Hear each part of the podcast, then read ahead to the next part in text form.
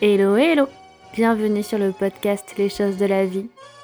Les choses simples sont belles, alors partageons des ondes positives et profitons de chaque instant précieux que nous offre la vie. Un proverbe africain dit Le but de notre voyage, de notre quête, est de parvenir à percer le mystère des choses de la vie. Alors si tu es ici, c'est pour avoir des tips pour profiter pleinement de chaque instant. J'espère que mon contenu te plaira et je te dis à très vite.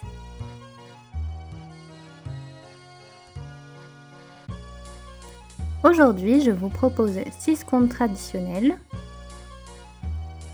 L'homme coq, l'oiseau de paradis, Jean le Niais, légende des lacs, Jeannot et Jeannette, le loup, la chèvre et ses chevaux. Voici le premier conte. L'homme coq. Un bienfait n'est jamais perdu. Alors trois, pensez donc. Ce conte de Chillac, dans le Brivadois, ne vous dira pas le contraire. Il était une fois un homme coq. Il possédait un corps et des jambes d'être humain, mais une tête de volatile, avec un bec au milieu, et des ailes à la place des bras. L'homme coq vivait paisiblement travaillait et faisait même des économies, si bien qu'il en arriva à prêter une forte somme à un homme riche des environs. Une année passa. Comme l'homme riche ne lui rendait toujours pas son argent, il décida d'aller le lui réclamer. Un matin, il se mit en route à travers la campagne. Après un temps de marche, il rencontra le renard. Bonjour, dit le renard. Tu as de la chance de te promener. J'aimerais bien en faire autant. Si cela te fait plaisir, répondit l'homme coq, accompagne-moi, je t'emmène. Il prit le renard sous son aile et continua son chemin. Un peu plus tard, il rencontra le loup. Bonjour le loup. J'aimerais bien me promener comme toi. Qu'à cela ne tienne, répondit l'homme coq. Le loup blotti sous l'autre aile, il reprit sa marche, content de sa bonne action. Plus loin encore, il rencontra la rivière. Bien entendu, celle-ci aussi voulut venir, l'homme coq, qui hésita un peu avant de donner son accord. Une rivière, c'est encombrant à transporter, assez lourd et tout mouillé. Mais l'homme coq avait si bon cœur, il l'emmena donc, elle aussi. L'homme coq ne se plaignait pas, mais il était assez fatigué par sa charge en arrivant au château de l'homme riche. Il frappa à la porte. Un domestique vint lui ouvrir. Monsieur ne peut vous recevoir, dit ce dernier. En effet, L'homme riche était en train de festoyer. Pas question de le déranger. L'homme coq insista pourtant, si bien que le domestique fut obligé d'aller demander ses instructions à son maître. Celui-ci se mit à rire avec méchanceté. Mène-le au poulailler, ordonna-t-il. Le domestique obéit. Au poulailler, d'innombrables poules, affamées par l'homme riche et avares, attaquèrent aussitôt l'homme coq, cherchant à lui crever les yeux. Mais le renard sortit de sous son aile, s'élança et mit à mal toutes les belliqueuses volailles. Le lendemain matin, le domestique vint aux nouvelles. Voyant l'homme coq tranquillement endormi et les poules hors de combat, il alla conter la chose à son maître. Celui-ci en fut fort contrarié. Il n'est pas question que je le paye, dit-il. Mène-le à la bergerie, les moutons vont l'étouffer. Le domestique s'exécuta. Mais dans la bergerie, lorsque les bêtes bêlantes commencèrent à serrer l'homme coq de près, le loup jaillit à son tour. On se doute bien de ce qui arriva. Cette fois, l'homme riche entra dans une violente colère en voyant son troupeau décimé. Criant vengeance, il ordonna à son domestique de jeter l'homme coq dans le four. On verra bien s'il arrive encore à se sortir de cette situation. Dans le four, l'homme coq commença à cuire et crut sa dernière heure venue. Mais la rivière qui dormait sous son aile se réveilla, grossit, enfla, déborda, inonda le four et éteignit le feu.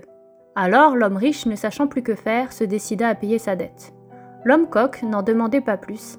Il reprit le chemin de son village, tout heureux, accompagné du renard, du loup et de la rivière. Voici le deuxième conte, l'oiseau de paradis. Près d'Arlan, dans le Puy-de-Dôme, il est un vieux couvent, le prieuré de Chaumont, qui a donné naissance à ce conte, que chacun peut interpréter à sa façon. Père Anselme, un vieux prêtre du couvent de Chaumont, aimait beaucoup se promener dans le bois voisin appelé le bois des Pères. À l'ombre des grands arbres centenaires, il méditait, se souvenait, priait. La marche à pied aussi lui faisait du bien. Un jour, comme d'habitude, il sortit du couvent après avoir échangé quelques paroles avec frère Jérôme, le portier ordinaire. Il faisait beau. Le père Anselme se perdit dans les bosquets, tranquille et heureux. Tout à coup, il entendit un chant d'oiseau, un chant si mélodieux qu'il s'arrêta, surpris. Il leva les yeux et aperçut un oiseau au plumage étincelant, d'une forme particulière, inconnue. L'oiseau continua ses trigues légers, le père les sentit pénétrer dans son cœur, l'emplir de douceur et de tendresse nouvelle. Que c'est beau, murmura-t-il. Il pensait à la fois et au chant et à l'oiseau lui-même. Soudain, l'oiseau battit des ailes, s'envola. Le père Anselme ne put s'empêcher de le suivre, essayant de ne pas le perdre de vue. L'oiseau voletait de branche en branche sans s'arrêter de chanter. Les yeux levés comme fasciné, le prêtre marchait toujours à sa suite. Plusieurs fois, il tendit les mains, tant l'oiseau était proche, mais au dernier instant, l'oiseau partait plus loin. L'enchantement se prolongea. À la fin, pourtant, le père Anselme fit un effort pour reprendre ses esprits. C'est assez, se dit-il. Je dois rentrer maintenant. Ils vont s'inquiéter sans cela. Voilà deux heures que je marche. À regret, il abandonna l'oiseau et retrouva le chemin du couvent, tout imprégné encore de sa merveilleuse rencontre. Bientôt, il aperçut le prieuré, arriva à la porte, il tira la corde de la cloche. La cloche sonna, la porte s'ouvrit. La silhouette d'un moine inconnu apparut. Tiens, dit le père Anselme surpris, frère Jérôme n'est plus là? Je ne connais pas le frère Jérôme, répondit le nouveau portier. Le père continua de le toiser, de plus en plus étonné par son aspect. Pourquoi portez-vous ce costume? demanda-t-il. Ce n'est pas celui de notre ordre. Mais si, répliqua l'autre. Ma robe est bien celle portée par les moines minimes. Hé hé, attendez, nous sommes des bénédictins, de l'ordre de Saint Benoît de Cluny, et non pas des moines minimes. Quelle idée Le portier secoua la tête, aussi surpris que son interlocuteur. Je suis pourtant bien au couvent de Chaumont, fit le père Anselme. Oui Le prêtre se frotta les yeux, sentant son esprit égaré par quelque chose d'incompréhensible. Appelez-moi le prieur, je vous prie. Jean de Chalençon m'expliquera ce mystère de nouveaux portiers et de nouveaux costumes. Il n'y a pas de prieur au nom de Jean de Chalençon ici. Comment? cria le père. Allez donc voir sa cellule est près de la mienne, j'en suis sûr. Je regrette. Le dialogue de sourds se prolongea. Le portier croyait avoir affaire à un fou et le père Anselme était sur le point d'en devenir un. En vérité, tous deux élevaient le ton. Leur tapage attira un autre prêtre qui demanda Que se passe-t-il? Je suis le père supérieur du couvent. Mais, mais bégaya le père Anselme, et Jean de Chalençon alors? Il raconta son histoire une nouvelle fois, il insista, il n'y comprenait rien. Tout à l'heure, après le déjeuner, lui, le père Anselme, était sorti se promener dans le bois, et maintenant il revenait tranquillement comme d'habitude. Que se passait-il au couvent? Pourquoi ces inconnus? Pourquoi ces mystères? En face de lui, le père écoutait sans réaliser. En même temps, il réfléchissait, le nom de Jean de Chalençon lui rappelait quelque chose. Oui, mon père, dit-il doucement, vous avez raison. J'ai entendu parler de Jean de Chalençon, il était bien le supérieur de ce couvent, seulement il est mort voilà 200 ans à peu près. 200 ans murmura le père Anselme, suffoqué. Il se laissa tomber sur un banc, sans plus rien dire, les yeux exorbités. Attendez, reprit le prieur, il faut que je vérifie tout cela. Ne bougez pas, je reviens. Il partit en courant vers la bibliothèque du prieuré. Là, il parcourut de gros registres couverts de poussière et finit par trouver ce qu'il cherchait. C'était bien ce qu'il pensait. Le père supérieur Jean de Chalençon était mort deux siècles auparavant.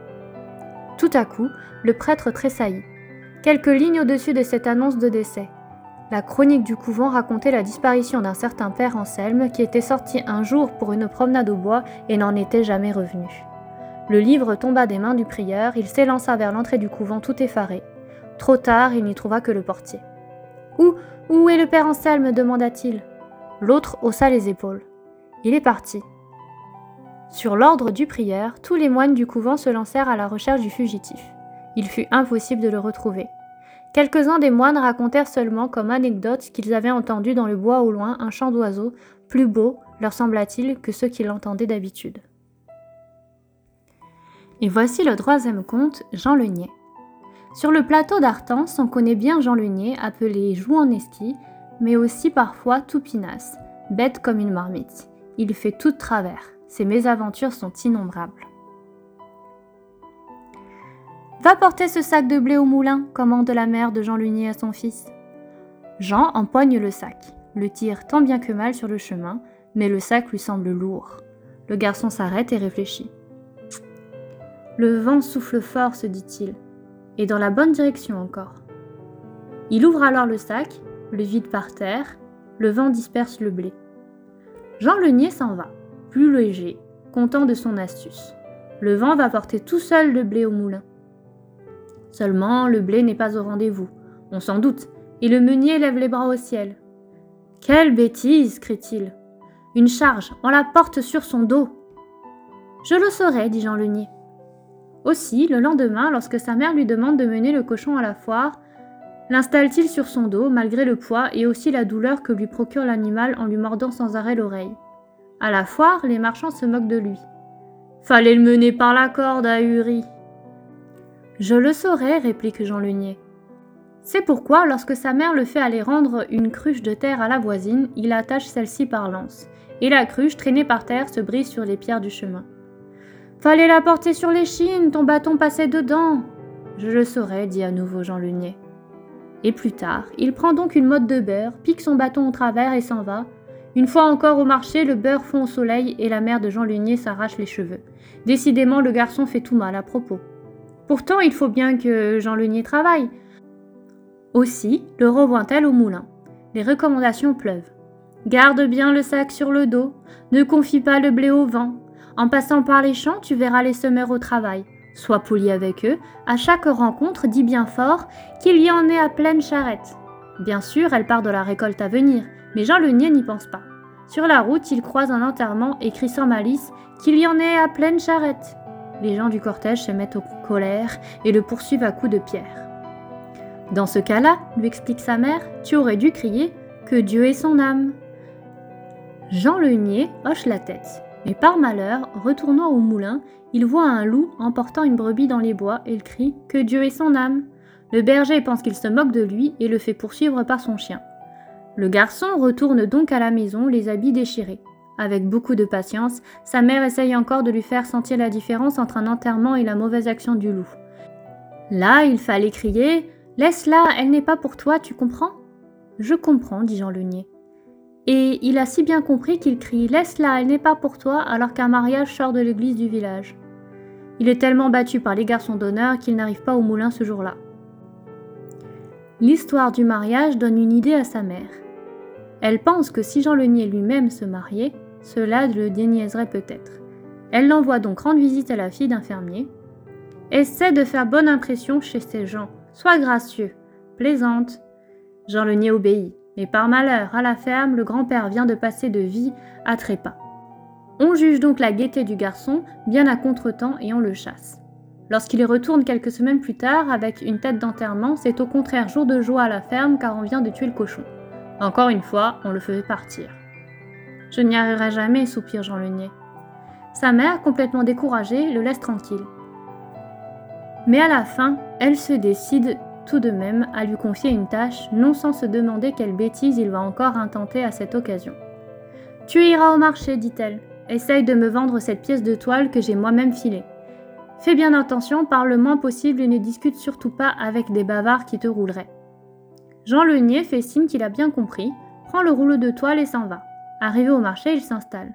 Appliquant les consignes de sa mère à la lettre, il n'ouvre pas la bouche une seule fois y compris pour répondre au client qui l'interroge et lui demande le prix de sa toile. Dans ces conditions, le marché se termine sans que le garçon ait vendu la marchandise. La toile dans un sac et le sac au dos, il prend le chemin du retour. Soudain, il aperçoit sur le bord de la route la statue d'un saint en pierre, édifiée là pour un pèlerinage.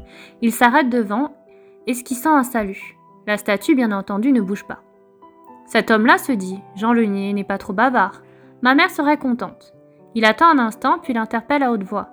Hé, l'ami, voulez-vous m'acheter une pièce de toile? Silence absolu. Satisfaction accrue du garçon.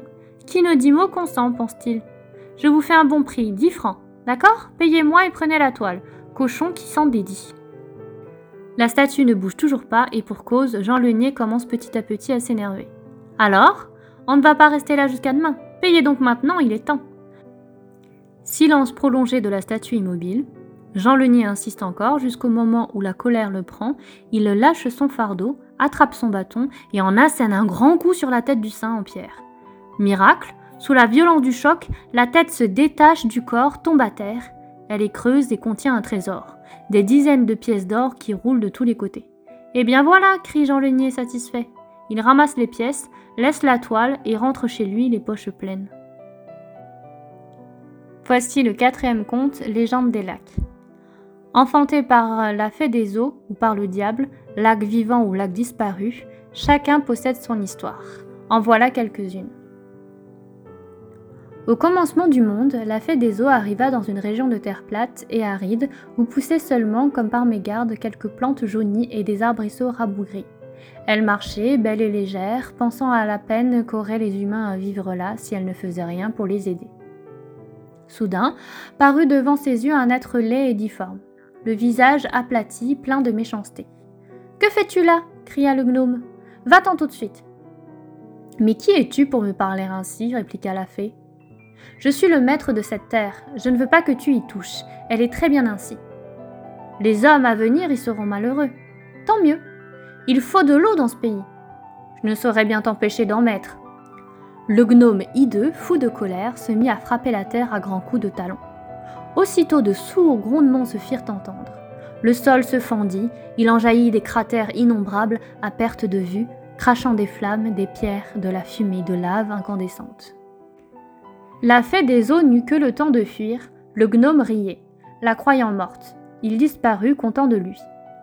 Le temps des volcans dura des siècles, puis le calme revint. La fée des eaux attendait son heure. Elle apparut de nouveau, légère, souriante. Elle étendit ses mains aux quatre coins de l'horizon, creusés de ravins, hérissés de puits. Alors jaillirent partout des sources pures et naquirent partout des lacs d'eau claire. Les hommes pourront être heureux en Auvergne, dit la fée. Chaque lac a sa vie propre. Ainsi, le lac d'Or n'existe plus. La légende raconte qu'il aurait occupé jadis la place de la ville d'Aurillac. Le lac du Montbard est mort, lui aussi, mais par sa faute, il était trop coloreux, paraît-il. Il suffirait que quelqu'un passe sur son rivage et fasse tomber par mégarde une pierre dans l'eau, et le lac du Montbard s'agitait d'une tempête si forte qu'elle ravageait la région entière. Les gens du voisinage essayèrent longtemps de le calmer, organisant autour de lui des processions solennelles et lui offrant des pièces d'or. Rien n'y fit. Alors, en désespoir de cause, les paysans vinrent un jour creuser la pierre de son bassin jusqu'à la fendre. L'eau s'écoula, le lac tarit à jamais, tant pis pour lui. D'autres lacs se défendent lorsqu'ils sont menacés d'épuisement par la faute du soleil ou des hommes. Ils s'appellent au secours l'un l'autre, tel le lac du Fayet ou le lac Mené. Bien des gens ont entendu leur voix, leurs plaintes. À ces occasions, les ruisseaux souterrains se gonflent, bien des orages éclatent sur les sommets, et le niveau des lacs remonte. Pourtant, hélas, le grand lac Chambon, lui, rétrécit chaque année. Tous les lacs ne sont pas des enfants de la fête des eaux. Il semblerait même que le lac Pavin ait été créé par le diable en personne. Son nom viendrait d'ailleurs du lac Pavins, c'est-à-dire qui répand la terreur. Un jour donc, le diable se serait assis au bord d'un gouffre, il venait de livrer une de ses innombrables batailles contre le bon Dieu, et une fois encore il avait perdu. Son découragement était tel à ce moment-là qu'il se mit à pleurer de rage et ses larmes dans le gouffre formèrent le lac, profond et glauque. Certains ajoutent qu'il y a une ville au fond de l'eau, une ville engloutie par les larmes du diable. En tout cas, une ville, il y en a bien une au fond du lac bouché. Si on en croit les conteurs d'Auvergne, écoutez plutôt. Il était donc une fois deux malheureux qui arrivèrent dans un gros bourg qui semblait riche, à en juger par l'aspect de ses habitants, bien vêtus, bien chaussés, les visages rouges et pleins de ceux qui font bonne chère, et attire à lui les curieux imprudents. La charité, s'il vous plaît demandèrent les malheureux. Là, on les chassait de chaque maison.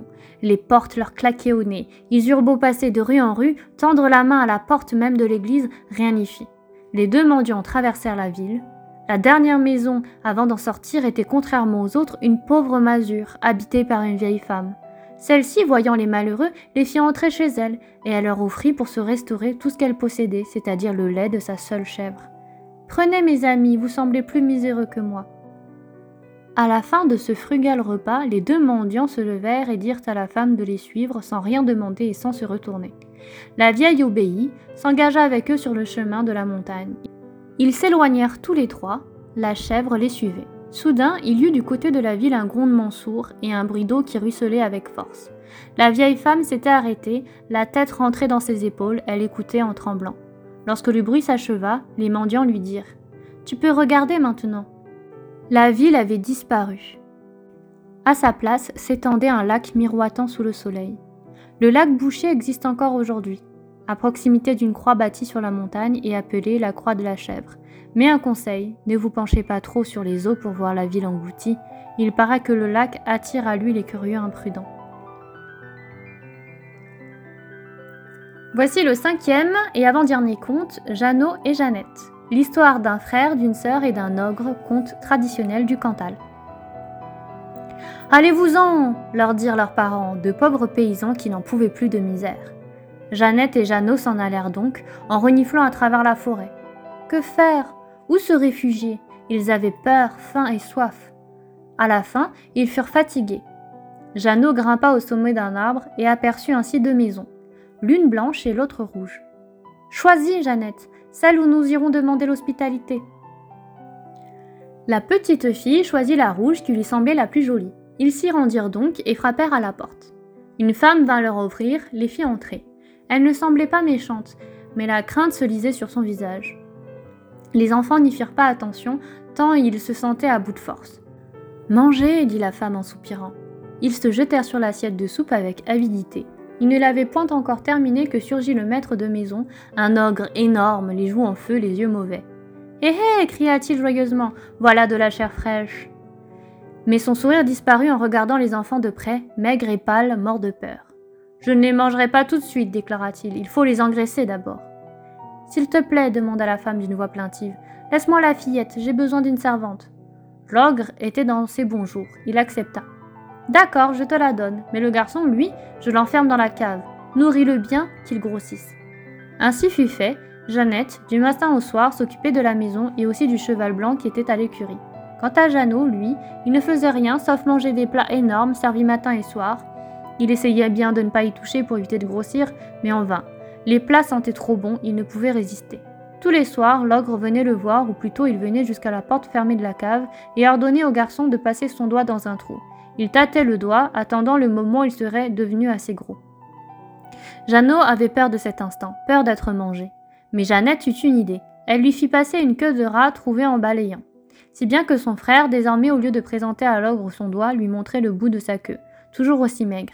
La ruse réussit longtemps, mais à la fin, l'ogre perdit patience.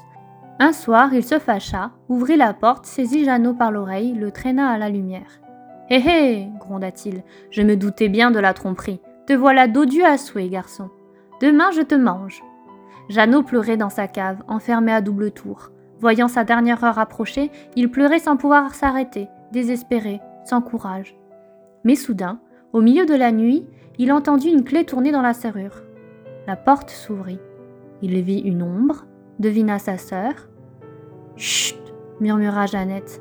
On va se sauver, viens Devant la maison, le cheval blanc attendait, attelé à une petite charrette. Ils grimpèrent tous les deux dans le véhicule et la fillette souffla. Hue Hélas, tous les bruits de la fuite, pourtant faibles, avaient réveillé l'ogre. Il se leva, enfila sa culotte et se précipite dehors juste à temps pour voir l'attelage des enfants disparaître à l'horizon. Poussant un cri de rage, il se lança à sa poursuite. Le cheval courait vite, mais l'ogre aussi. C'était l'aube. Des bergers sortaient leur troupeau. L'ogre leur demanda Avez-vous passé deux enfants sur une charrette? Ils avaient bien vu, mais ne le dirent pas. L'ogre reprit sa course en leur montrant le poing. Je m'occuperai de vous, vous ne perdez rien pour attendre. Un peu plus tard, il hurla de joie en arrivant près de la rivière. Les enfants venaient de la traverser, il les voyait tout proches. Presque à portée de main, il se précipita. Au bord de l'eau, des lavandières lavaient leur linge. Elles lui crièrent Monsieur, monsieur, ne passez pas à guet, vous allez vous mouiller jusqu'au cou, prenez donc plutôt la passerelle. La passerelle était faite de cheveux tressés, les propres cheveux des lavandières. Quand l'ogre atteignit le milieu du pont, les laveuses sortirent de grands ciseaux de leurs poches la passerelle coupée, l'ogre tomba dans l'eau profonde et s'y noya. Quant à Jeannette et à Jeannot, ils continuèrent leur course pour arriver jusqu'à une terre d'asile où ils purent vivre en paix, et le conte s'arrête là, au bout du pré. Et voici le dernier conte, le loup, la chèvre et ses chevreaux. C'est dans les bois de la Vessière, près de Saint-Jean, département du Cantal, que vivaient jadis le loup, la chèvre et ses trois chevreaux. Or, donc, Chevrette et ses petits chevreaux vivaient tranquilles dans le bois où ils occupaient une solide maisonnette qui les mettait à l'abri des méchants. Maman Chevrette vaquait à ses occupations du matin au soir, surtout préoccupée de ramener aux enfants de l'herbe et des feuilles bien fraîches. Mais voilà qu'un jour, elle glisse sur un rocher, tombe et se casse la jambe. Oh, quelle douleur Chevrette sur trois pattes se traîne jusqu'à la maison. Les enfants pleurent. Calmez-vous, mes petits, ça ne sera rien. Il faut absolument que j'aille à Saint-Jean voir le docteur qui va me guérir. Oui, maman. Restez sage en m'attendant. Vous avez du foin dans la grange, du miel et de l'eau en suffisance. Surtout, n'ouvrez à personne si l'on frappe à la porte. Quand je reviendrai, je chanterai une chanson pour que vous puissiez me reconnaître. Oui, maman. Je chanterai Ouvrez à petite maman qui est reine de Saint-Jean sa patte bien raccommodée avec du fil d'argent doré. Oui, maman, au revoir, maman, guéris vite. Clopin, clopin, Chevrette s'en va vers la ville. Elle ne se sent pas tranquille, et elle le serait encore moins si elle savait que le loup avait entendu sa chanson cachée sous la fenêtre de la maisonnette. Lorsque la chèvre disparaît à l'horizon, le loup se pourlèche les babines, se glisse vers la maison des chevreaux sans attendre, frappe à la porte et il chante Ouvrez à petite maman. Les trois chevreaux entendirent. Ils sont surpris que leur mère revienne si vite, mais surtout par le son de sa voix. Tu n'es pas notre maman, crie l'un des chevreaux. Maman a la voix bien plus douce. Mais non. Mais si. Le loup insiste puis s'en va, tout penaud voyant qu'on ne lui ouvre pas. Il rencontre le renard à qui il raconte sa mésaventure. Il faut te taire, aplatir la langue, conseille le renard, ainsi ta voix sera moins grosse. Si tu le crois, soupire le loup, aide-moi s'il te plaît. Le loup tire la langue, la pose sur une pierre plate, renard attrape une autre pierre et il frappe dessus d'un grand coup. Le loup hurle de douleur, se sauve sans même penser à dire merci à son compagnon. Dans le bois, il va tremper un bon moment sa langue dans l'eau froide du ruisseau. Une fois sa douleur calmée, il retourne à la maisonnette de la chèvre, frappe à nouveau à la porte et chante. Ouvrez à petite maman qui est revenue de Saint-Jean. Les chevaux, en l'entendant, hésitent, se consultent. C'est maman chevrette. Mais non, écoutez bien, les frères. Sa voix n'est pas la même. Elle est moins grosse que celle de tout à l'heure, pourtant, ce n'est pas maman, je vous dis, c'est peut-être le loup. Les trois chevreaux apeurés n'ouvrent pas cette fois non plus. Le loup n'a plus qu'à s'en aller.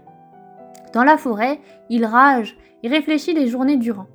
D'un côté, il rêve de croquer les trois chevreaux bien tendres, d'un autre côté, il a peur de se faire encore aplatir la langue. Mais quelle autre solution trouver? Le loup va donc chez le forgeron du village, explique ce qu'il attend de lui. Installe-toi, dit l'homme. En tremblant, le loup étale sa langue sur l'enclume. Le forgeron lève son lourd marteau, frappe de toutes ses forces. Le loup hurle si haut cette fois que tout le village en tremble. Il doit rester longtemps la tête dans l'eau courante du bois pour que son mal se dissipe un peu. Ensuite, il court vers la maisonnette de Madame Chevrette. Ouvrez à petite maman, chante-t-il d'une voix devenue douce, qui est revenue de Saint-Jean, sa patte bien raccommodée, avec un fil d'argent doré. Les chevaux crient de joie. Maman est de retour. Tire vite le verrou, toi. C'est ce que je suis en train de faire. La porte s'ouvre, le loup gronde s'élance. Les trois chevreaux n'ont que le temps de se cacher n'importe où. Le premier dans la huche à pain, le deuxième sous le lit, le troisième dans la boîte de la grosse horloge, tous les trois morts de peur.